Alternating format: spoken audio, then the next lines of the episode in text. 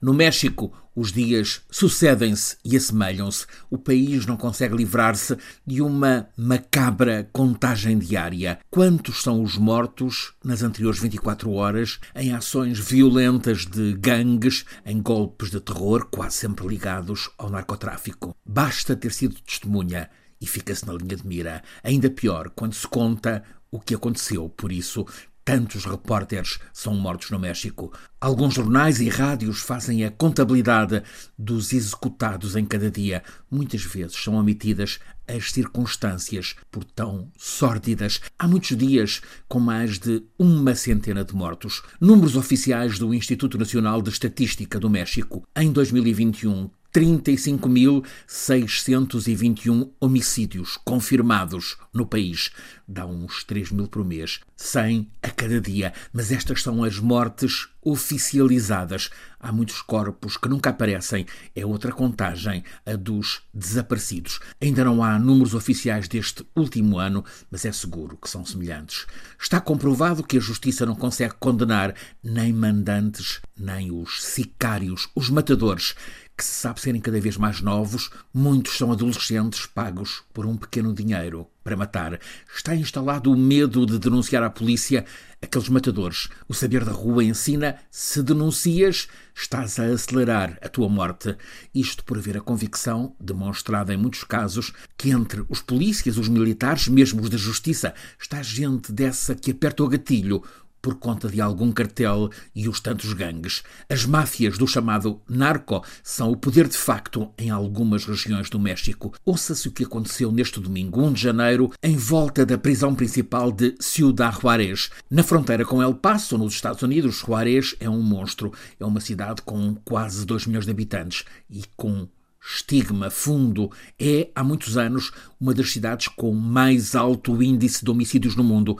Abundam relatos de feminicídios. Juarez é um buraco negro para mulheres. Há relatos sem fim de desaparecidas ou assassinadas.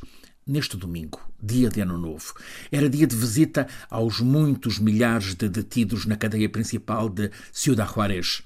É uma prisão, mas desde a visita do Papa Francisco, que ali celebrou missa em 2016, passou a chamar-se Centro Estatal de Reinserção Social. Juntando as iniciais, tem-se o nome porque é conhecido Cerezo, Cerezo número 3.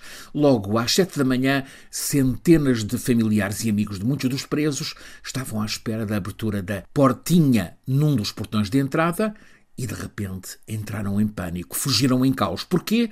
Porque chegaram ali a alta velocidade. Primeiro vários SUV, jipes de gama alta com vidros escuros, atrás deles carros de assalto blindados como os da tropa. Instalou-se uma cena de cinema, filme de violência. Dezenas de homens, quase todos vestidos de preto, abriram fogo de metralhadora, rajadas em todas as direções. Estes assaltantes foram donos armados da zona envolvente desta Cerezo 3 durante cinco horas, até ao exército, à frente de unidades especiais da polícia, a recuperar o controle daquele espaço.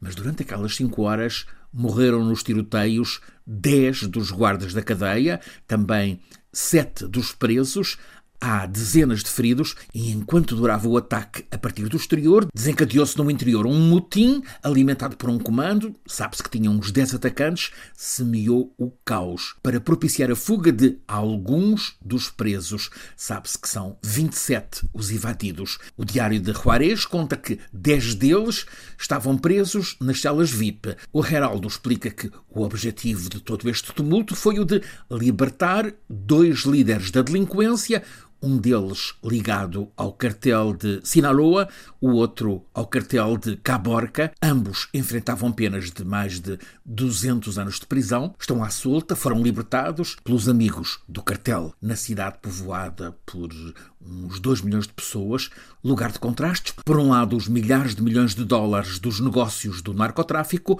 por outro, a pobreza extrema e umas 200 mil crianças e adolescentes em bairros como, por exemplo, o Azteca, ruas esburacadas, paredes crivadas de balas, casas sem mínimos de dignidade para viver. É assim que a vida no México continua a ser devorada por este flagelo.